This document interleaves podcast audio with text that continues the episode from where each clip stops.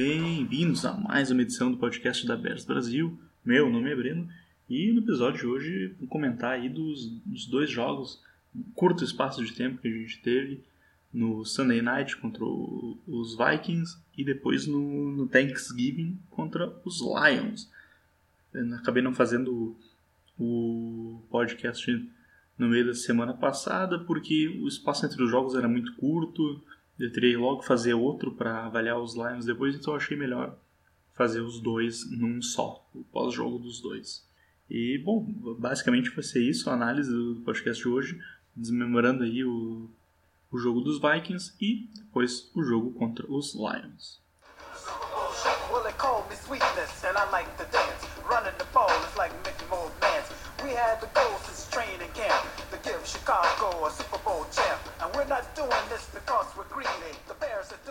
Iniciar falando, obviamente, do, do jogo do Sunday Night, primeiro, nessa sequência de dois jogos contra os Vikings. E nós ganhamos de 25 a 20. E foi um jogo sensacional. Foi muito bom de ver em vários, vários aspectos foi, foi o jogo da, da redenção né, do, do Cody Parker, acertou um, um goal longo para nos dar uma, uma segurança maior no fim do jogo. E foi outro grande jogo da defesa, principalmente, né? Não que, que, o ataque não tenha desempenhado, porque o ataque enfrentou uma defesa muito boa do, dos Vikings. É, ficou um pouco ruim só pelas duas interceptações do Trubisky, que, que eu vou comentar, mas foco na, nessa defesa, né? Que se a gente for reanalisar esse jogo, em vários momentos, ela, ela momentos importantes, ela cresceu. Final do primeiro tempo, antes ainda, antes ainda, com o Khalil Mack forçando o fumble quando eles estavam entrando perto da red zone. Depois no fim do jogo, com a interceptação do Adrian Amos numa pressão linda feita pelo pelos versos, principalmente pelo Leonard Floyd, que ele, ele faz um movimento, corta por dentro e ele força o Kirk Cousins a, a tocar a bola, sai um balão e fica uma interceptação fácil para o Adrian Ramos. Seria no mínimo três pontos para Minnesota se não tivesse turnover ali no fim do primeiro tempo e aconteceu a interceptação. Outros momentos. A Kim Hicks com, com sec na, na red zone no, no segundo tempo entre outros lances, obviamente a, o pick six do, do Ed Jackson. Então a defesa cresceu exatamente nos momentos que o time mais precisava e isso é fenomenal, fenomenal de, de, de assistir esses caras, porque eles fazem essas jogadas em momento chave. E bom, sobre o ataque é, é interessante Mitchell Trubisky, ele teve um jogo, assim, se olhar os números, um touchdown, duas interceptações, apenas, acho se não me engano, 165 jardas. É, aquele jogo meio abaixo da média, mas a gente vai olhar, ele teve, o maior passe dele nesse jogo foi 18 jardas, e ele teve uma média de 5,3 jardas por passe tentado. Agora vamos, vamos, vamos comparar com outros quarterbacks. Vamos comparar ele com Drew Brees e Aaron Rodgers, que jogaram contra essa defesa dos Vikings. Drew Brees teve apenas 120 jardas contra os Vikings. Um touchdown, uma interceptação. O passe mais longo do Drew Brees foi de 20 jardas. Então, a média do Drew Brees por passes tentados, 5,22. Sabe? Basicamente iguais. A diferença do Drew Brees pro Trubisky são anos de, de experiência a mais. Claro, o Drew Brees estava jogando fora contra os Vikings. Tem, tem essa diferença, mas, poxa, o Drew Brees tem muito mais bagagem que o Trubisky. O Trubisky a gente espera que ele vai ter altos e baixos e, e vai ter mais dificuldades contra defesas fortes. Mas mesmo assim ele teve 165 jardas. O touchdown dele pro Anthony Miller foi lindo. E o Aaron Rodgers, 198 jardas, um touchdown zero interceptações, 17 passes, completos de 28, e o time com uma conversão de terceira descida em 20%. Abaixo do que os Vikings fazem normalmente por jogo, que é uma média de 25. E os Bears? Os Bears tiveram 50%. de conversão em terceira descida contra os Vikings. A melhor defesa nessas situações, parando terceira descida. E eu faço um exercício, procura lá no YouTube um, um vídeo Every Throw and Pass from Trubisky na semana 11. E tu vai ver que em diversos momentos, se tu cuidar ali no, no placar que está mostrando terceira descida, ele salvou várias jogadas. Ele completou passes, ele improvisou com as pernas e ele moveu as correntes para nós. E essa é a principal função do quarterback. Ele precisa manter o, o ataque vivo. E em 50% das vezes, contra a melhor defesa nessas situações, ele conseguiu. Então, olha, foi um jogo que teve erros, sim, mas a gente tem que olhar pro, pro que ele fez de, de, de correto. E ele, ele, teve ótimas jogadas nessa partida. Outra coisa que a gente não pode ignorar, as conversões de dois pontos dele. É um mini touchdown, é, é uma jogada única na red zone, na linha de duas jardas, que tu tem uma jogada apenas para fazer, ou tu perde os pontos, e em duas ele conseguiu. São basicamente jogadas de touchdown que não valem os, os, pontos inteiros, porque são só conversão de dois pontos. Mas ele foi lá e converteu. então, mérito para ele também. A, primeira interceptação dele foi, foi, eu acredito que foi mais feia do que a segunda, na minha opinião, porque ele, ele lança a bola numa cobertura tripla. É, é um erro de decisão que não pode ocorrer. Não tem como negar isso, não tem como tentar maquiar. Ele errou, decisão errada. Só que foi um, um turnover que nem machucou tanto. Engraçado que o, que o outro turnover, o segundo, foi o que mais prejudicou o time porque meio que acordou os Vikings. E aquele ali, eu não sei se foi um erro de comunicação porque ele tocou numa região que não tinha ninguém. O Alan Robinson, ele, ele tá ali de costas pro lance, os caras interceptam a bola, saem correndo, ele não tá nem aí, ele tá caminhando, e parece que ele não percebe o que aconteceu. Então, é, Aconteceu ali um erro, não pode acontecer. Mas o que eu gosto também do, nos Bears é que não, não tem desculpa. Não, é, foi um erro, ponto, acabou. Não pode acontecer, não tem essa de ah, tentar justificar. Foi um erro, ponto. E outro turnover que a gente teve foi com o Terry Cohen. Esse sim, por mais que a gente fica pensando, ah, foi o Trubisky, Trubisky, mas depois ainda dessa interceptação, o Terry Cohen sofreu aquele fumble, que ele tem essa péssima mania de tentar salvar as jogadas, às vezes que já estão perdidas, e tomou pancada ali no braço e soltou a bola. Esse sim foi o, turnover que realmente acordou os Vikings. E são detalhes assim que não pode acontecer.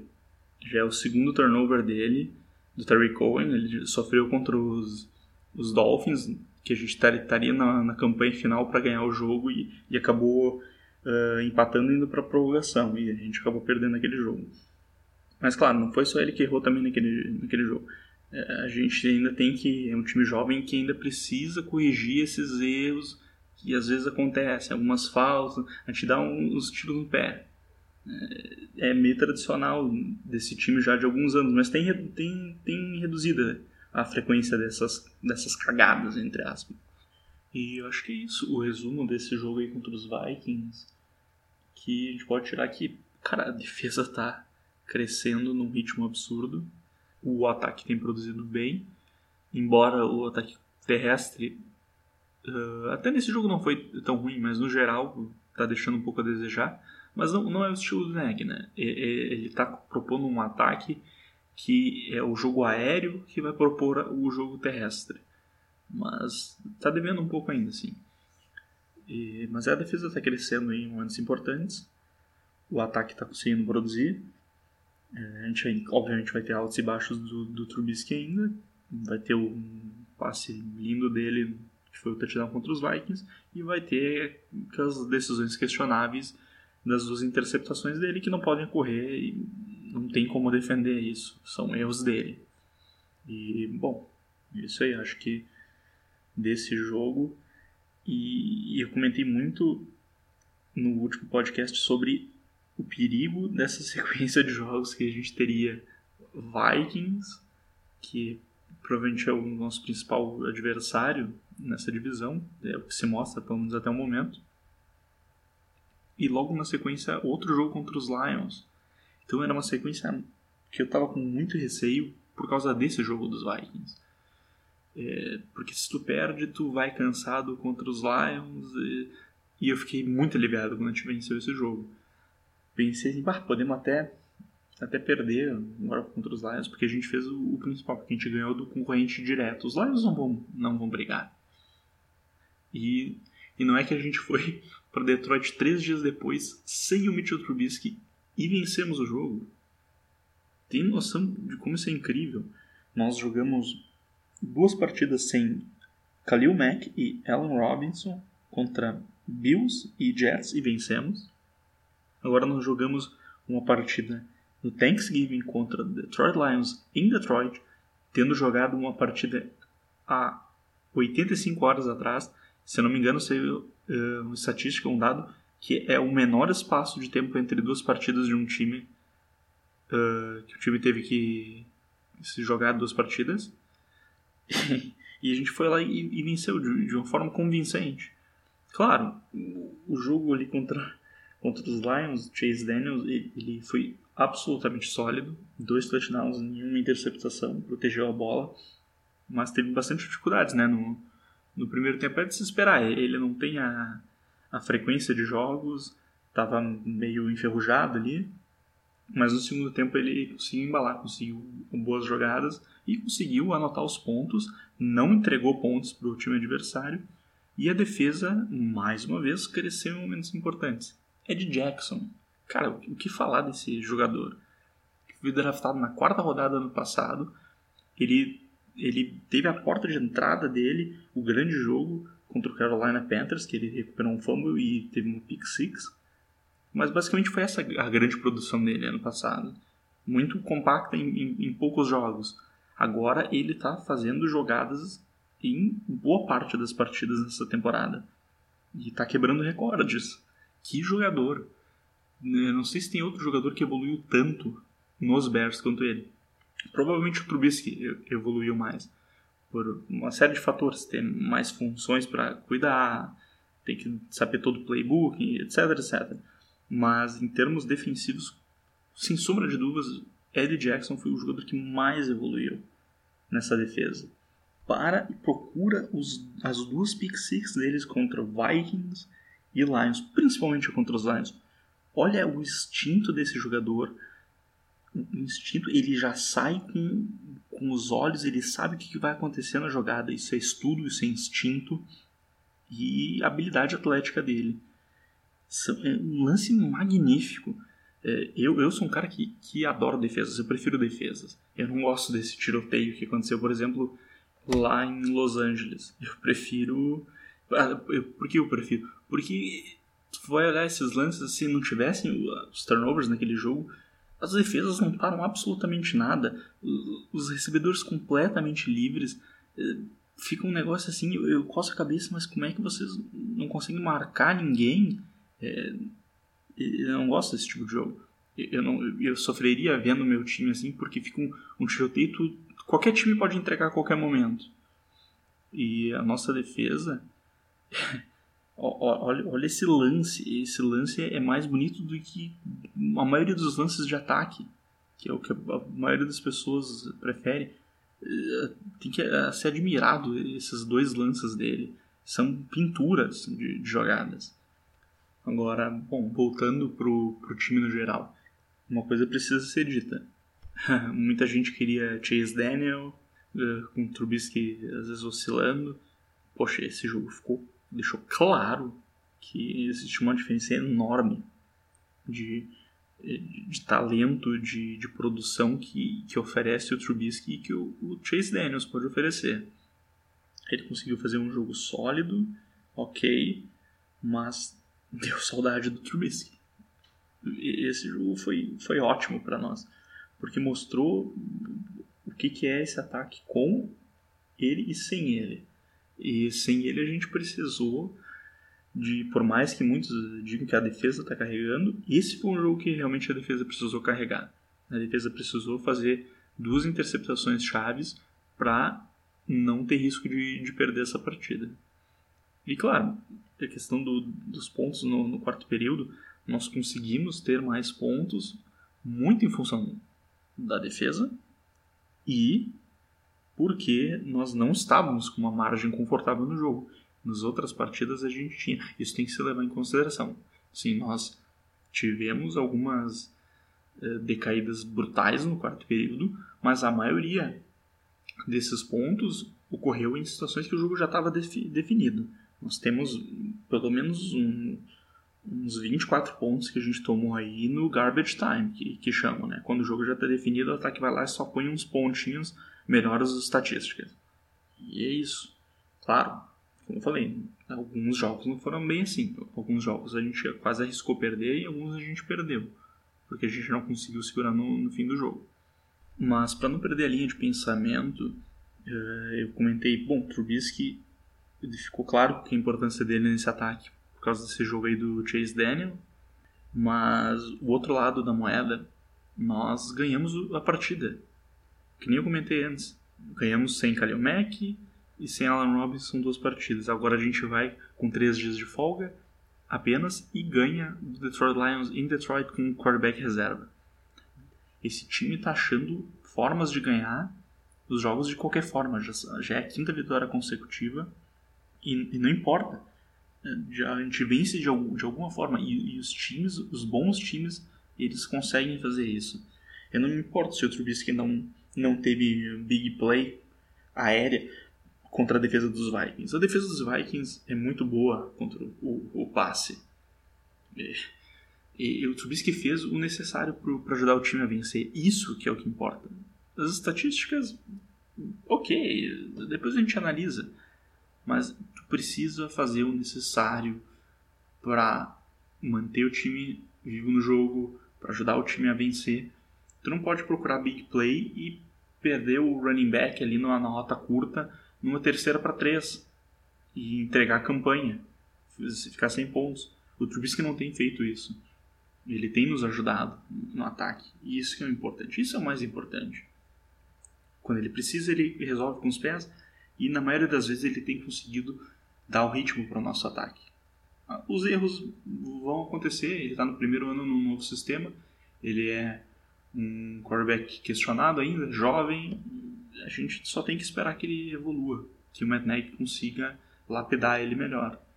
Para finalizar, eu queria comentar um pouco sobre dois membros da nossa comissão técnica, o Vic Fangio, nosso coordenador defensivo, e o treinador da linha ofensiva, o Harry Histon. Não sei se é assim que pronuncia o nome dele, mas enfim. Bom, primeiro falar da, da linha ofensiva. A gente tá com saudade do, do Long nessa linha. A, a linha do, dos Bears cede pouquíssimas pressões esse ano para o Trubisky. Ele é, está sendo sacado uma, duas vezes por partida no máximo. A gente enfrentou a, a defesa dos Vikings e, e sofremos um sec apenas. Um sec. E, isso é incrível. Sempre é o Long, que é, é para ser o nosso principal jogador de, de linha. Então, olha o trabalho que esse cara está fazendo com esses jogadores. Eu não entendo muito de, de linha ofensiva, mas me parece a posição que mais tu precisa, mais tu consegue ensinar técnica para os jogadores. Tu pode pegar um jogador mediano e ensinar ele técnica, a técnica correta de bloquear. Claro que a linha deve um pouco no jogo corrido, mas não sei. O, o principal, a proteção no, no quarterback está sendo incrível esse ano, mesmo com, com desfalques, às vezes o jogador a gente teve algumas dúvidas no início do ano, a linha se estabeleceu e ela está sólida. Está sólida do jeito que está. Então, é, olha, o trabalho que ele tem feito foi uma das belas contratações do, do, do Matt Nagy montar esse time com, com essa staff. E, obviamente, mantendo o Vic Fangio, nosso coordenador defensivo, que está sendo recebendo muitos elogios nas últimas semanas. E já tem gente comentando o nome dele como um, dos candidatos para assumir algum time. Então é o preço do sucesso, né? A gente pode estar tá aí perdendo o nosso coordenador defensivo para o próximo ano. Espero que não aconteça, mas Eu não sei, ele já tem uma certa idade, mas pode ser um sonho dele, né? Uh, ser head coach de algum time. Eu não sei se ele deixaria passar essa oportunidade agora de assumir o, o principal cargo entre, entre técnicos. Então, é uma coisa para a gente ficar de olho, porque a defesa está jogando muito e, obviamente, ele é o maestro, né? O Kalil Mack é, até chamou ele de an evil genius. Então, esse staff, manter o Vic Fangio, trazer todo esse pessoal para trabalhar com os jogadores dos Bears, foi um dos grandes trunfos também do Matt Nagy. E por consequência do Ryan Pace por ter contratado o Matt Nagy. E eles fecharam esse staff com nomes de qualidade, vindos alguns do college, nomes uh, que as pessoas elogiavam, que com boa referência de trabalho e os resultados estão aí. Quem entra para jogar, a gente está dando conta do recado. A gente está vencendo os jogos da, da maneira que, que a situação se apresenta para nós. E isso é uma marca de, de times bem treinados. Então, eu queria realmente ressaltar esses dois nomes aí, o Harry e o Vic Fangio. Então é isso aí, pessoal. O podcast na semana fica por aqui. Se tiver alguma dúvida, crítica, sugestões, só mandar lá no Bears Brasil. Se tiver no grupo ali do WhatsApp, só comentar também. Se não faz parte do grupo, é só pedir ali. E vamos lá, vamos aí meter a nona vitória agora, que confronta contra os Giants. Vamos ficar atento se o Trubisky vai jogar ou não, se vão poupar ele. Essa é uma decisão interessante que a gente vai ter ao longo da semana. E vamos lá, é isso aí. Bear down.